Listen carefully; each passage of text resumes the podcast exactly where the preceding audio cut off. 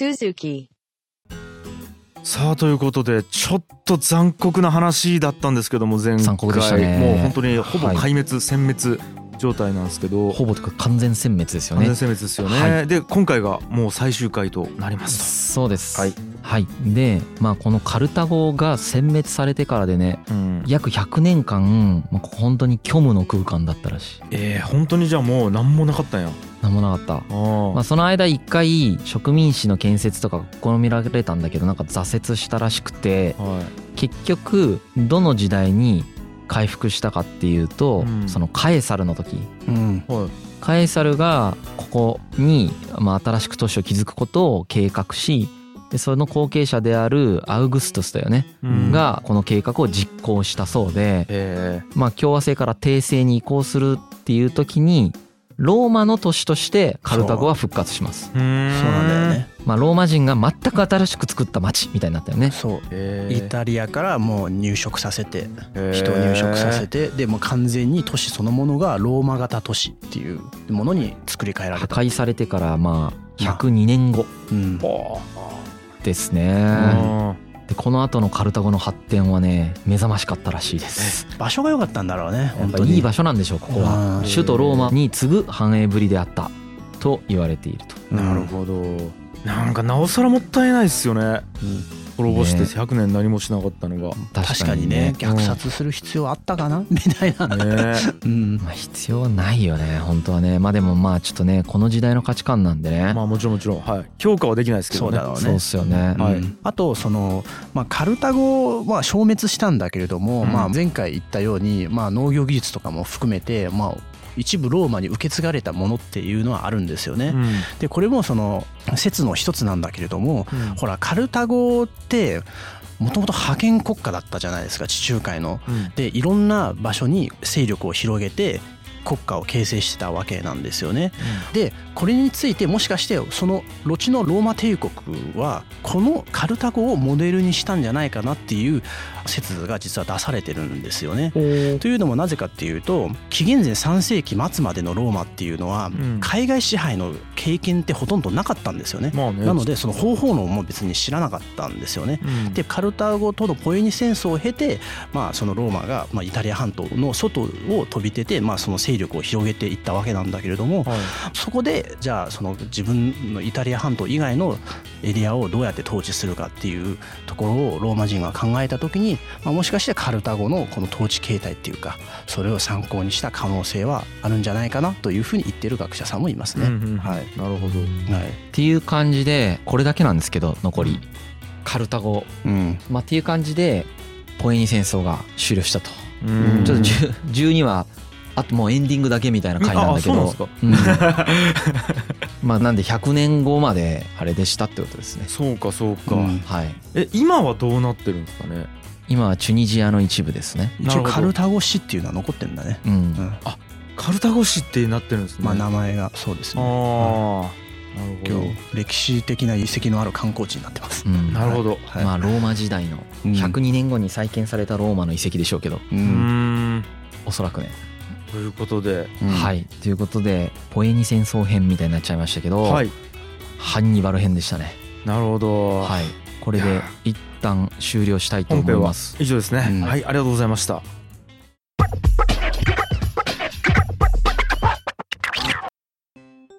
ということでエンディングでございます。はい。なんか結局何やったんやってまた感じになるな。毎回同じこと言ってるけど。どうでしたか？感想は。いやまずやっぱり前半っていうか第2次ぐらいまではすげえテンション上がりましたね、うん。ハンニバルやばいねっていうなんか、うん。そうだね。まあ単純にこうなんかワクワクするような話が結構多くてでやっぱハンニバルの凄さっていうのがこうずっとうん。まあ楽しく聞けたみたいなところがありましたよね。うんでまあ最後やっぱ結構悲惨やったなって印象が残ったんですけどうん。なんかやっぱりこうずっと言ってますけどハンニバル一人すごかったっていう感じですねカルタゴ側は。そうっすよね。うんなんかこんだけすげえやつが一人いてもなんかカルタゴちゃんとできなかったんやみたいな感じがあってだから人間一人すごいみたいなのの限界もちょっと感じたかもしれないそうですね。うんなんかそれはめちゃくちゃ感じたね勉強してて。やっやぱり個人対システムの戦いみたいに見えるもんねやっぱ。そうそうそう。ローマは本当に大量に人材を輩出するシステムみたいな感じで。うん。ね一番最初に言いましたけど150点のパフォーマンス出してくるカルタゴとうん。なんか80点ぐらいが大量に出てくるローマで最終的にやっぱ競り落とされていくわけだよね。うん。なんか不屈だしね。うーんなんかだから結局なんやろな。なんかやっぱハンニバルってこう一人でバーって成果出してうん。やるんすけど大企業に飲まれていくみたいな。なんかそういう風に見ちゃったっすね。そうですね。ていう印象でしたね僕は、うん。はい。どうっすか？やってみて。ヤンヤンさん、うんそうですよね、うんまあ、今回も戦いだったじゃないですか戦争、うん。うん。まあ、戦争もなかなか結構ね古典ラジオでも結構取り上げることが多いんですけれども、うん。なんか戦争を語るってものすごくいろんな観点っていうか論点が含まれてるなというふうに改めて僕は勉強してて思いましたよね。ただ単に戦場での戦術とかじゃなくて、うん。まあ、戦略だったりとか事前準備だったりとか人間の感情人間模様あと国内の政治の動きとか。うん。なんていうか戦争っていうこの人類にしか持ちえない結構規模の大きい出来事について考えさせられましたね。うん。なるほどね。戦争ってほら人間にしかできないことなのでうん。ここには本当になんか人間社会人類の縮図の一つにもなってるのかなと思いましたね。うーん。そうね。だからうん。戦うだけじゃないですもんね。うん。バチバチやるだけじゃなくて。うんいやなんかなんで戦争するんやろうってやっぱ改めて思うっすね。戦争の話大体うんうん第一次世界大戦の時も思ったし、うん。うんまあ、特別編のねいろいろいろ、まあ、戦争の話結構してきましたけど。まあそうですね。まあその今の我々からすればねうん。その戦争はまあ良くないっていうのがある意味当たり前のそういう感覚を持ってる人がまあ少なくともねまあうん。我々とまあリスナーも含めてまあ多数じゃないかなというふうに勝手に思ってますけれどもうん。当時の人たちはまた戦争に対する距離感だったりとかうん考え方が全く違うっていうことはまあ認識として持った方がいいでしょうね。まあもちろんそうですね。うんそそう死ぬの意味が全然違いますからね。死の歴史でもやりましたけど。死ぬことの意味が我々と全く違うんで生き方が変わるよねやっぱうんそれはそうだな。もっと簡単に死んでいいわけだよねうん。彼らはそういうことっすね。んうん。いやー深井さんはどうですか？やってみて。まあでもたくさんなんかいろんな学びがありましたね僕もねあ言ってないやつでいくと本編の中でーうん。僕がそのハンニバルが何を考えてこの戦争してたんだろうって思った時にうん。完全に想像の域は出ないんだけどうん。やっぱりすごい復讐心に燃えてた意志を感じるんだよね彼から僕は。じゃない限り仮に僕がアルプスを越えるという戦略をうん。論理的に成り立ったなって思ったとしてやるかって言われたらうん。やらねえわってなるし片目を失ってまで泥沼を越えるわけじゃん。で泥沼を越える最中にさ部下からいろんなこと言われると思うわけ。なんだこれはとかうん。こんなんじゃダメなんじゃないかとかそのネガティブな意見とかたくさん出ると思うわけ。でその時にそれを意思で引っ張らないといけないでしょ？いや絶対大丈夫だとかこれが重要なんだみたいなことを示さないといけないわけじゃん。それって自分の中にさやっぱり強い意志と確信がないとできないんだよねここがやっぱりハンニバルにあるなって思うんですよね。僕は。あるね。でそれがあるっていうことはかなり考えてきているしかなり覚悟してきている。思いつきではなくずーっとこれを考えてたんだろうなって思ったんですよ。そこはどの本にも別に書いてないんだけどやっぱりその自分の経験上こう人を引っ張ったり動かしたりする時って論理で動かないから結局。でそこをなんかこのハンニバルがやっちゃってるところ？めちゃくちゃ強くやっちゃってるところに共感するみたいなのがうん。個人的にはすごい面白かったなるほどところかな。ね本には書いてないんだけどうん。なんか共感できるなみたいなおそらくそうだったんだろうなみたいな根拠のないうん。推察だよね。なるほどうん。ねいや思いめちゃめちゃ強かった。だと思います違いないもんね。うん。こんな作戦さうん。成り立つと思えないもんやっぱり。うん。ものすごく簡単にネガティブな意見って言えるんですよ。何かかにチャレンジしてる時に。うん。それを言わせない空気を作るってまあめっちゃむずくてマジで。なるほどそれができてるっていうのが尊敬に値しますね。まあ実力も裏打ちされてるしね。実力もそうだしうん。一方で彼はすごく切り捨てもしてるからうん。はいはいはあの多分すごい厳しい人だったんだろうし多分めちゃくちゃ拷問とかしてると思うんだよね。いうん。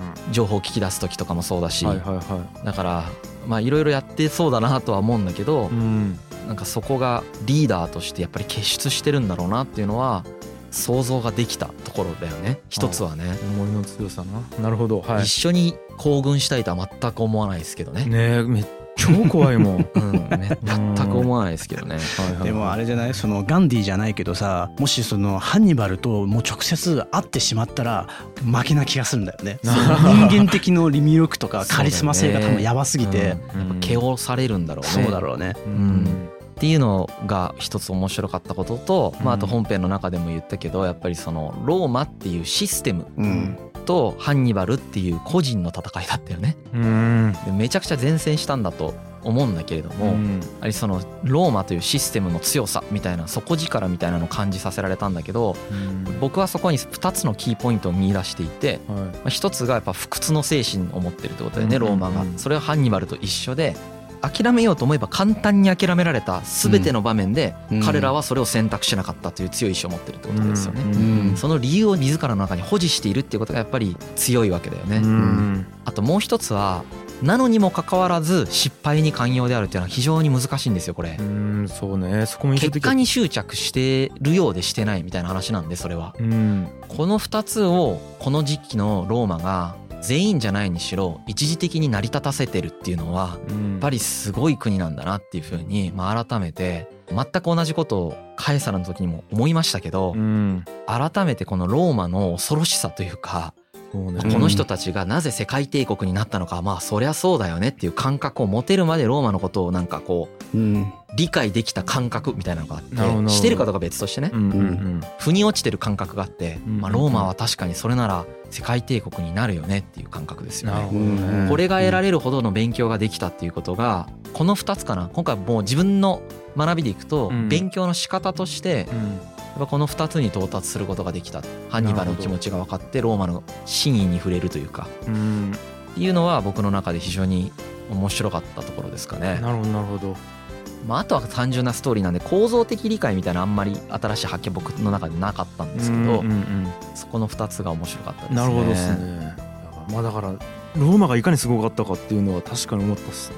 うん、ただ一方ではそのポエニ戦争後ローマがちょっとバグっるんですよね。大体ポエニ戦争後10年後ぐらいにローマが100年ぐらいの内乱に突入するんですよ。うん、でカエサルが出てくるっていう流れですね。いやーなんか僕、まあ、それで言うとやっぱローマで言うとその軍港を上げることが一個の、まあその人としてのまあ目的になるわけですよね。そのローマの中の人でいうと。でそれで敵を失っちゃった時のこのまたそのインセンティブ設計みたいなのがバグるみたいなのをなんかこれってだからそのずっと拡大していったりとかあの外の敵をどんどんどんどんこうなんていうんですかね倒していくっていうところではめちゃめちゃ強く働いたのがそれがなくなっちゃった瞬間にあっってなる。え俺ら何のために今から存在していけばいいのかって、いやそうっすよね。なっちゃうみたいな。あの実はローマの元老院の中にも今の樋口さんの意見を持ってる人が実際にいたんですよね。やっぱカルタゴ存続論みたいなものもいて、なんかスキピオナシカっていう人が代表になってるグループがいるんですよね、彼らが言ってることはまさにカルタゴがなくなっちゃうともう今ある今ローマはすでにこの痴漢してると。もうなんか緩くなっちゃってるからローマの規律が。これがもうカルタゴがもうなくなっちゃうともう崩壊するんじゃないかっていうことを、逆にね。そうそうそう課題化してあの言ってたんですよね。うん、だから樋口さんは多分ローマの元老院でもはい、やっていけると思います。嬉しくないんじゃないですか？むずそうやな。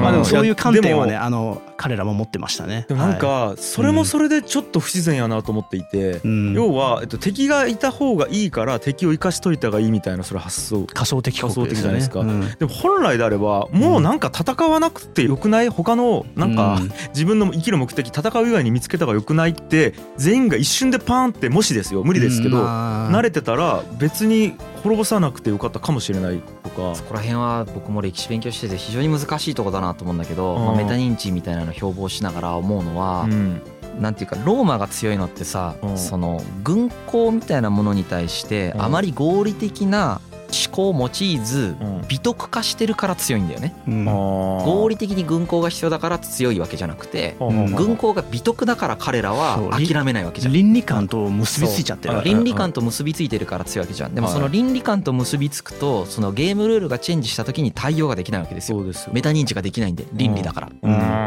うわ。これが繰り返されてる感覚なんですよね。これどうすりゃいいんや。ねうん。いやなんかこれ結構うん。なんかスタートアップとかでもあると思っていてなんかあそこに勝つぞとうわーみたいなとことかあとなんかこれを今 pain があってうん。でそれをなんか解消するためにやるぞってなってバーってやって pain がなくなるじゃないですか。ううん。ん例えばなんかこの地域の貧困を解決するぞってなって貧困なくなった瞬間にうん。やべえでも経済活動は続けなきゃいけねえみたいな。あれね金は稼がなきゃいけんけどもうここに課題なくなっちゃったけどうん。社員めっちゃおるんやけどえやばみたいな。うん。ただもう課題見つけないといけないみたいなうん。病気になるじゃないですか。うん。こうなった時にどうするかみたいなのまあだから思想家とか宗教家が出てくるんじゃないですか。世界の見方をもう一度変えるっていう。まあそれもそうだしもうそうなった組織僕滅びればいいと思ってて今は。まあそれはそうだ。はい。うん。それはそう終わらせられないのがやっぱむずいいやそれはそうだ。うん。解散すりゃいいじゃんって感じなんだよねもう。それはそうっすね。課題終わったんだから。そうそそのためにあった組織が解散するみたいなのはまあ一つの方法だと思う。うん。会社やったらそれができるね。国やったらちょっとねまた。国は難しいですよね。難しいですからね。うん。だからまあやっぱ根本的課題をはらむよね。はらむんでしょうね。もうだから無理なんでしょうね。なんかはいじゃあ価値観変えますみたいな。価値観変えますもおかしいもんね。おかしいですもんね、うん。ねだってい生きてるわけだからその価値観で。そうですよね。うん。まあそれこそね洗脳したりとかね。ねえ価値観の違う人をね殺していけばね。非常に難しいですよね。だからその争いを避けるためにこうなった方がいいっていうのも一つの価値観でしかないからさいやそれはそうだ、うそんうん。なんかそれもめっちゃむずいなって思ってんだよね。いろんな思想の人いるじゃん。ではい。そういういろんな思想の人たちのやつ読むとうん。やっぱりあなるほど争いを避けるみたいなのも一つの価値観でしかないからそれを突き詰めていった先が本当に平和かみたいなのは考えてる人によってはだいぶ違うわけだよね。あもちろんそうですね、ね。うん。なんかなんかそこら辺も非常になんていうか難しいですよね。やっぱその難しさみたいなのを改めてやっぱり感じますね。だから本当にねなんか進化論みたいな感じで別にそういうやつがおってそうじゃないやつがおっていろんなやつがおって結果こうなってるっていうだけしかなくて何がいいとか何が悪いとか何が適してるって何が適してないとかはもうよく分かんないというか関係なくてそうですね。こういう人たちがこうしたら今こうなってるっていう現実しかないんやなみたいな 感覚にもなるな。感覚にはなるよね。感覚にはなる。だから俺らから見るとこの時こうしたらよかったのにとか思うんですけどなんかこうしたらよかったのにって思うだけであってうんもうなんかそれも本当は意味ないのかもしれないなとかね。そうですね。なんか。うん。答えが見つからないですね。見つからないっすね、はい。という感じですかね、ん。そうですね。うん。まああとはちょっと今回から最後にはい、毎回ちょっと古典クルーの話をしようと思ってまして。うん、はいはいはい。まず最近あんまり古典クルーの話をしてなかったんですけれどもはい、継続して我々にもすごい必要だと僕は思っています。うん。で僕たち古典という組織がやっていることっていうのをものすごく簡単に言うと、うん。ま あ簡単じゃないんだけどね。リスナーの皆さんはもう分かってくれる方結構いらっしゃると思うんですけど、うんいわゆるその人文知っていうものがうん。ありますと。ではい。この人文知っていうのは世界を再認識するための知であると。うん。世界観を再構築したりするときに使われたり必要だったりする知のことをまあ人文知と呼んでいるんだと我々は。うん。でこの今の時代っていうのはその世界観が再構築されるっていうのが繰り返し起こる時代であると。うん。だから本当は人文知が必要なんだと。うん。で人文知っていうのは具体的に言うと哲学や歴史やうん。人類学とかそういうものだよね。はい。もしくは旅行に行って学んだこととかも人文知だしは価値観の違う人と話して気づいたこととかも人文知ですよ。いうん。で仕事の中でのっぴきならない経験をして学んだことも人文知だと思います。価値観が変わるっていうことがそれに該当するってことですね。はい。でそういう知みたいなものが非常に重要なのにもかかわらずうん。僕は今の社会を見ていてあまりにも人類がそこに予算を投下してないように見えると。うん。で古典は大丈夫ですか？って問うてます。まずそれに対して。あなた方は絶対に投資するべきだと、うん。僕は個人的にまずそう思ってる。はい。絶対に投資した方がいい、はい、今、うん、してないですけど大丈夫ですか？って通ってます、うん、で個人古典クルーも法人古典クルーもそれをやってくださいと。それはあなた方の慣習とは違うことは僕は重々理解しているんだが、これから先の未来そこに投資しない人類を作るか、投資してる人類を作るかは自分たちが決めることであり、決めてほしいんだよね、だから基本的に払える人全員払ってほしいんだよね、本当は、得点は正直おまけです、なので得点がどうとかじゃなくてこういうスタンスに共感し必要だと思う人たちが人文知を人文知と社会の接点を作るために投資しているという感覚でやってほしいんですよね。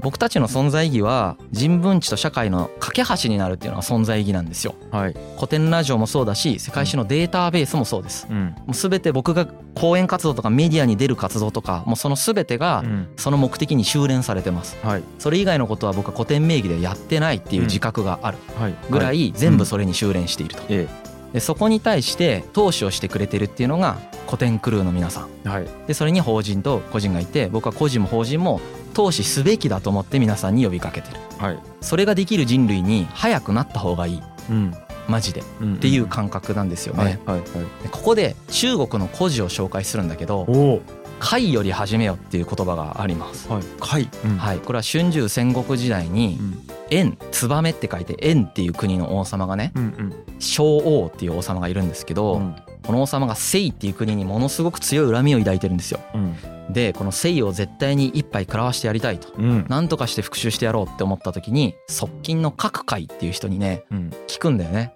どうやったら我々のような小国が清のような大国を一杯食わせることができるのであろうか優秀な人材が欲しいんだけれどもどうしたらいいのかっていう話を聞くんですね、うん、その時に各界が言ったのが会より始めよっていう言葉なんですよ、うん、これはまず各界会っていうのは各界のことです、うんうん、つまり各界を重用しなさいと。なるほど。私を重用しろと。目の前の私を、目の前の私にまず投資をしろと、その投資をすればその投資をしたことが周りに伝わってより優秀な人間が集まるであろうっていう話をしたんだよね、うん、これは実は国語の教科書にも僕が高校の時に載ってたんだけどその時は気づかなかったがよくよく考えてみるとこれもすごいことでまず王様に対して自分を重用しろって自分で言うっていうのがまあなかなかやばいと、でもう一つは情報の伝達方法みたいなの多分めちゃくちゃ計算して喋ってんだよね。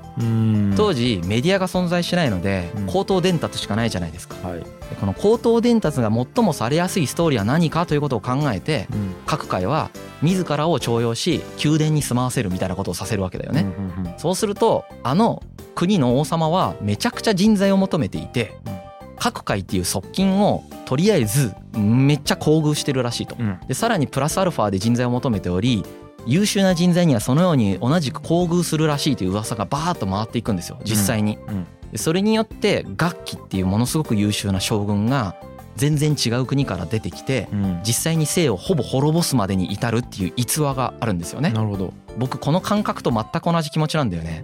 人文知を標榜してその世界とつなげるプレイヤーがあまりにも今いなさすぎる、なるほど。それは絶対に必要なんだけど、うん、一旦僕が見渡す限り、基本的に自分たちしかいない。なるほど。だからまず古典から始めて市場を形成した方が良い、うん、でそれでプレイヤーを増やしていろんな人たちがいる状態を作って、うん、みんながそのサービスを享受できる。まあ人文知ともう少し実勤できるってことだよね、うん、そのあり方はいろいろあると思いますよ、うんうん、古典ラジオ聞くだけ以外のサービスのあり方がいろいろあると思うんだけど、うん、まあ、その話はまた次します、はいはいはい、なので僕が言いたいのはまず人文知に投資をした方が良い、はい、その始めとして古典にしたらどうですかっていう問いかけをしてるって感じなんですよね。なるほど。それが古典クルーです。会なわけですね古典は各回ですね。はい。はい。で、なるほど別に僕たちが儲かりたいから言ってるというよりは、うん、マジでやった方がいい。まず、儲けるためにずっと投資し続けるだけじゃなくて、人文地に投資した方がいい、うん。それは消費者もやった方がいいし、投資家もやった方がいい。うん、し、法人もやった方がいい。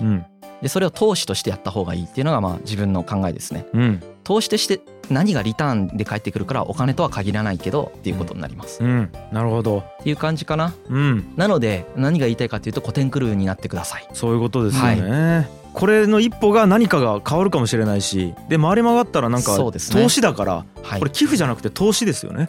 だから自分のいる世界に対する投資だから自分にもちゃんと享受できるっていうことですよね、はいはい、そういうことだと思います、はい、その見返りみたいなものが、はい、本当になんか情けは人のためならずじゃないですけど自分が誰かにするつまり今回で言うとコテにするということが回り回って世界のためになって自分のために返ってくるっていう。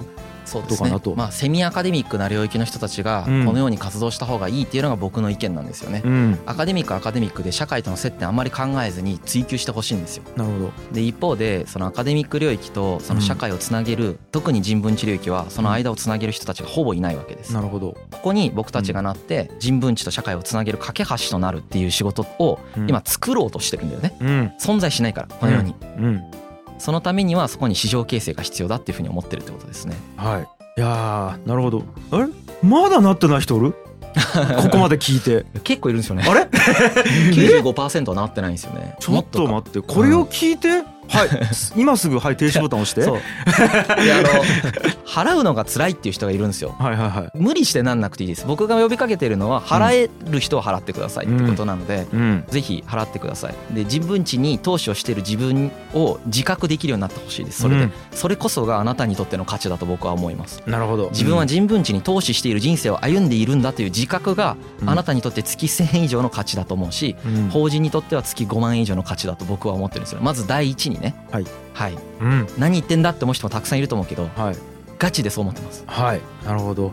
いやちょっとマジでこれ聞いた皆様ね第一歩をね踏み出していただければと思います、はい、で、えっと、今回からなんか新しい取り組みがあるということですよね。そうですね、はい、実はちょっと僕たちすごく本のお世話になってるじゃないですか、まあ、今回の話とかも全部そのねあの他の方が書かれた本を読んで勉強してそれを発表してるというか、うん。うん、もちろん試験なところは試験ですって言って喋ってるわけですけども、うん、基本的にソース文って全部本なんだよね。そうですよね、うん、当たり前だけどじゃあ本じゃないところから持ってきたらみんな困ると思うんで。あの本なんですよ。本とか論文とかね。論文とかね、うん、なんですね。はい、で、えー、っとまあ今回からその感謝の気持ちを込めて本を出、うん、まあ、書いてくださってる研究者の方々とか、えー、と学者さんたちであるとかあとはその出版社ですよね、うん、の皆さんに感謝を込めてちょっと本をちゃんと紹介しようと思って。あらいいですね、うん、はい。で、まあ、かなりもう今回もね何十冊も読んだんですけどその中でいいなと僕たちが思った本みたいなのをめちゃくちゃ勝手に選ばさせていただいて、はい、紹介していくっていうのをやっていきたいなと思います。はい、でえっ、とですねこれを実はバリューブックスさん僕たちにあの本を提供してくださってる、うん、あの本資料を提供してくださってるのがあの法人古典クルーでバリューブックスさんっていう中古本の販売とかもやってらっしゃる書店があるんですけれども、はいはいはい、そこと実は共同してですね、うん、この後ちょっと概要欄に載せるリンクから今から紹介する本を買っていただくと、うん、その本の利益分を全部出版社とその著者に還元しようと思ってるんですよ僕たち。いやだからこれ凄まじいことっすよね。やばいですよね、バリューブックスさんがやばいですよね。いやだからバリューブックスさんは基本利益を取らないってことです全然ないですね。バリューブックスさんから買ったらバリューブックスさんは利益が全然ないんですよ。いやもう そのここのリンクね。この概要欄。そのそれが全部、まあ、僕たちの感謝の気持ちとして著者の皆様とその出版社の皆さんにまあなんか利益還元として寄付みたいな感じでいくような仕組みをする、ですごくいいよねって話をバリーブックさんとしてて、あのやっぱり人文地って儲かんないから還元していきたいんだよね、うん、出版社とかその著者とかにも、はいはいはい、それの第一歩としてまあ本当超超絶ビビたるものでしょうけど、うん、まずは気持ちとしてやっていきたいねっていう話で。いやかっこいい。これはやりたいなと思ってるんでぜひねあの今回のシリーズもう少し自分で知りたいなと思った方々は今から紹介する本を読んでいただきたいなと思います、うん、はいじゃあいきますね、はい、1冊目。講談社学術文庫の工房の世界史シリーズはい、通称国家カルタゴっていう本ですね、はいうん、工房の世界史通称国家カルタゴっていう本で著者が栗田信子先生と佐藤育子先生ですね、はい、どちらもあのこの古代ローマとかカルタゴ研究の先生が書かれたえっと本でカルタゴのまあ通史が書いてあるね。もう本当一番最初の始まりから終わりの方まで。まあなんならもうフェニキアのところから書いてあって非常にまあこれをベースに我々も理解したので、うん、あのとても体系的に理解できる本だと思います。カルタゴのことを、ぜひこれも読んでみてほしいなと思います。ちょっとカジュアルな本ではないです。なるほど。学術文庫って書いてあるぐらいだからね、うん、はい、うん、けどもより深く今回の話を聞いて興味を持ってより深く知りたいという方が読むにはとてもいい本じゃないかなと思ってますので。はいでね、カルタ語とかフェニキアのことを知れる数少ない日本語の文献ですね。うん、はい、そうだね、うん、はい。もう一つ、えー、とこれもまた講談社学術文庫さんですね。なんで講談社学術文庫さんありがとうございます。めちゃくちゃお世話になってます。はい、工房の世界史全く同じシリーズですね、うん、これ工房の世界史シリーズっていう超良質なシリーズがありまして僕たちめっちゃ読んでますこれちなみになるほどさっき通称国家カルタゴだったんだけど次は地中海世界とローマ帝国っていうやつですね、はい、これは本村良二先生えーと、東京大学名誉教授の本村良二先生ローマ研究の古代ローマ研究日本人の第一人者であられるんじゃないかなと思うんですけどよく本村先生の本を拝見しますので。そうですね。我々もカエサルのシリーズではあのお世話になりました、はい、うん、非常に分かりやすく地中海世界とローマ帝国はローマ側から書いてあるやつなんですけど、うん、この中にポエニ戦争が出てくるんだけど非常にボリューム的にもあの分かりやすさ的にもかなり分かりやすく理解できるのでこの部分のポエニ戦争を読むみたいなのが多分一番簡単にポエニ戦争の全容を知ることができると。お素晴らしい。っていう本。これも非常におすすめ、うん、ポエニ戦争だけじゃなくてローマの話もいっぱい書いてあるからね。これはね、うん、はいでもう一つが、はい、えーと、ダイヤモンド社の、えー「ハンニバルに学ぶ戦略思考」という本で、うん、奥出敦義先生が書かれてらっしゃる。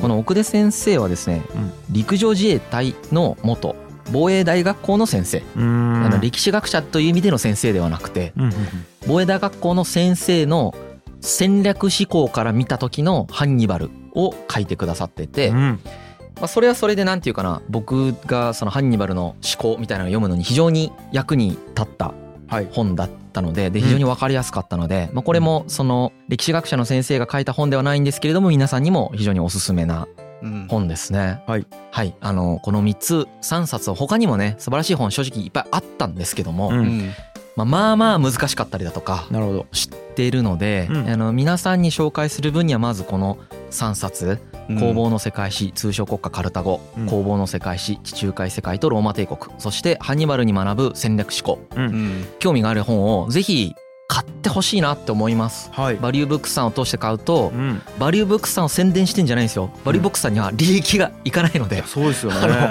いかなずに本来書店が取るべき利益を還元してくださいますんで、うん、あのこういうちょっとねエコシステムじゃないですけど、うん、あの人文地の本出すって大変じゃないですか、はい。はい、絶対儲かんないじゃんそれ、うん、そんなに、もうめちゃくちゃ僕感謝してるんで、恩返しできたらいいなと思ってますんで、はい、はい、皆さんもぜひ興味出た方よろしくお願いします、はい、まさにねこれ人文地への投資っていうのがねちょっとでもできるっていうことですか、うん、そうだよね。こうやってなんていうかね研究者の方に還元がどんどんされる社会になったらマジでいい社会だなと思ってるんですけどね。ということですね。はい、と同時に自分もね本を読まれて自己投資できるっていうそうそうそう。つながりますからね。であと普段僕たちがどういう本読んでるかみたいなのもちょっと垣間見えるよね、うん、それによって。なるほど、はい、ということでぜひバリューブックスさんの方で買ってみてくださいと。はいさあということでじゃあもう最後に次回シリーズの予告をして終わりましょうか、はい、次回シリーズは何でしょう？次回シリーズはね、はい、シンドラー。リストのシンドラーにしようかなと思ってます、シンドラー。またちょっとホロコースト領域の周りというか、ナチスの関係になるんだけど、やっぱり人間としてすごい興味深い人なので、シンドラーについてなるほど。12話分もできないと思いますけど、はいはいはい、はい、やっていければなと思ってます。ですね。でまああの本編以外にもねあのヤンヤンさんがしゃべるショート編もねありますからね、うんうん、そうですね。今のは本編の話ですね、はい、僕がメインスピーカーで話すやつの次がシンドラーですかね、うん、ですね、はい、はい、ということで楽しんでいただければと思います。以上ですかね。はい、はい。えー、世界の歴史キュレーションプログラム古典ラジオは毎週月曜日と木曜日にお送りしております。というわけで以上古典ラジオでした。ありがとうございました。はいありがとうございました